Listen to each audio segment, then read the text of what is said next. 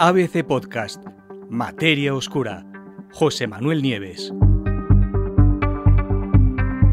¿Se formó la Tierra a partir de objetos interestelares como Oumuamua? Mientras la polémica sobre el origen de Oumuamua no cesa, ya sabéis, Oumuamua, el visitante interestelar que atravesó el sistema solar en 2017 y cuyo origen, cuya naturaleza sigue siendo un misterio, bueno, pues mientras esa polémica sigue, un equipo de investigadores del Instituto de Ciencias del Telescopio Espacial en Baltimore acaba de proponer una nueva y desde luego inquietante posibilidad. Y es que los objetos interestelares como Oumuamua podrían haber actuado como semillas para la formación de planetas en sistemas solares parecidos al nuestro. La idea eh, acaba de ser publicada en un artículo en una revista de ciencia. Además, resuelve o tiene el potencial, por lo menos, de resolver uno de los principales problemas a los que se enfrentan las teorías actuales sobre cómo se forman los planetas. Pero vamos a ir repasando. Como seguro que os acordáis, en octubre de 2017 los astrónomos consiguieron por primera vez observar un objeto nacido en otro sistema solar. Y lo hicieron, lo observaron mientras atravesaban nuestro sistema a toda velocidad. Lo bautizaron Oumuamua. Muchos creen que se trata de un extraño fragmento planetario expulsado de su sistema hace muchísimo tiempo, ¿no? Pero no fue el único, porque poco después, aunque tuvo menos prensa, en 2019, otro objeto interestelar se acercó a nosotros. Era el cometa Borisov. Pues bien, la detección de estos dos cuerpos sugiere que el número de objetos similares, es decir, de objetos interestelares expulsados de sus sistemas originarios y viajando libremente por la galaxia, pues podría ser enormemente grande. Y si fuera así, esos objetos podrían haber jugado y seguir jugando en la actualidad un papel muy importante cuando están atravesando sistemas solares en pleno proceso de formación. ¿Por qué? Estos objetos van muy rápido y en nuestro sistema solar lo atravesaron, lo atravesaron de parte a parte, ¿vale? Pero en un sistema solar que está naciendo, la baja velocidad de las estrellas jóvenes en relación con las más maduras que se mueven más rápido y además es las estrellas recién nacidas tienen esas nubes de material sobrante que forman esos discos a su alrededor que desde luego tienen un efecto de frenado eh, eh, para cualquier objeto que las atraviese.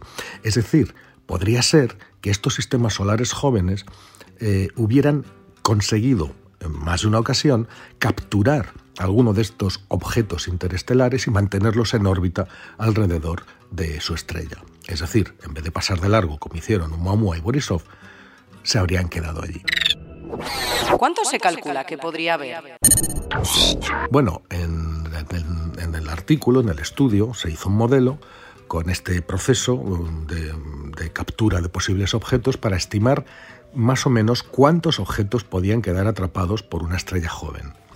Bueno, los resultados son tremendos, ¿no?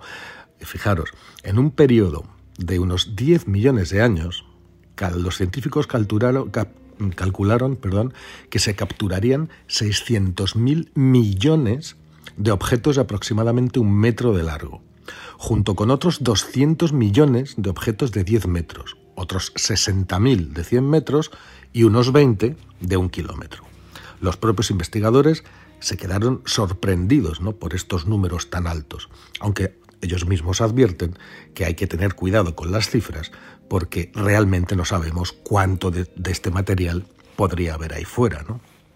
Con todo, con todo, aunque fueran bastantes menos de lo que dan las simulaciones, las cifras indican que estos objetos interestelares podrían ser mucho más comunes de lo que pensamos, podrían ser muy numerosos y que efectivamente podrían ser las semillas alrededor de las que se forma o se ha formado ya un gran número de planetas, a lo mejor incluso el nuestro. La idea más extendida para la formación planetaria es que todos los nuevos mundos eh, nacen por acumulación de la materia del disco, de ese disco protoplanetario que rodea a la estrella recién nacida. Son granos de polvo y pequeños guijarros eh, eh, que, se van em, sumando, la gravedad los va juntando y van dando lugar a objetos cada vez más grandes hasta convertirse en un planeta.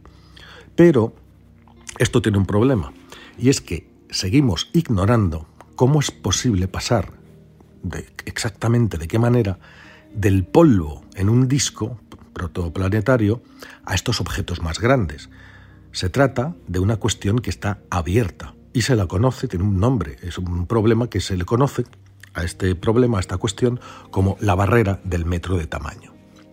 Y es que, claro, todas las simulaciones que se hacen ven que las partículas de polvo, muy bien, pues debido a la gravedad se pueden ir juntando, pero a medida que se van haciendo más grandes, las colisiones son más fuertes, más enérgicas.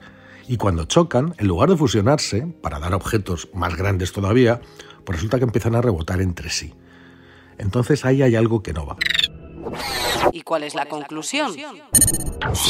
Pues que estos objetos interestelares, que ya te digo, o ya os digo, que son, pueden ser de kilómetros, de metros, de cientos de metros, estos objetos interestelares como Oumuamua o el cometa Borisov podrían solucionar el problema. Porque, de hecho, podrían permitir que el material del disco se condensase a su alrededor un poco como pasa eh, en el proceso a través del que el, polvo de una nube en la Tierra genera gotas de lluvia. ¿no? Pues según esa idea, esos cuerpos más grandes actuarían como núcleos de condensación alrededor de los cuales, esta vez sí, el material del disco estelar podría ir agregándose hasta formar los planetas. En otras palabras, si la Tierra se formó de esta manera, pues resulta que le deberíamos nuestra existencia a materiales que proceden de otras estrellas distintas al Sol. En este escenario, un objeto interestelar habría sido capturado hace miles de millones de años por el Sol naciente, se habría visto rodeado por todo el material del disco protoplanetario que rodeaba a nuestro Sol jovencito y habría hecho las funciones de semilla y a su alrededor nuestro planeta habría podido ir creciendo hasta adquirir el tamaño actual. Según los científicos, también algunos de estos objetos capturados en aquel periodo, pues resulta que podrían estar aún atrapados en nuestro sistema y no haber formado ningún planeta. ¿no? ¿Y dónde habría que buscarlos?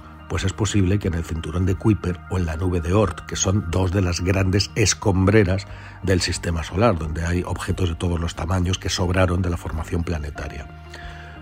Difícil será identificarlos porque son zonas oscuras donde los objetos no brillan, pero poco a poco vamos teniendo tecnología, telescopios e instrumentos que son capaces de distinguir estos objetos, objetos en, en estas regiones. Luego habría que ver si efectivamente sus composiciones nos dicen que nacieron en otro lugar o si forman parte de nuestro propio sistema. Si existen estos objetos capturados allí, en esas, en esas nubes de escombros que rodean al sistema solar, pues es mucho más fácil que esta teoría, que es una idea, hasta ahora solamente es una idea, pues que sea cierta. Ya veremos qué es lo que nos deparan las próximas investigaciones.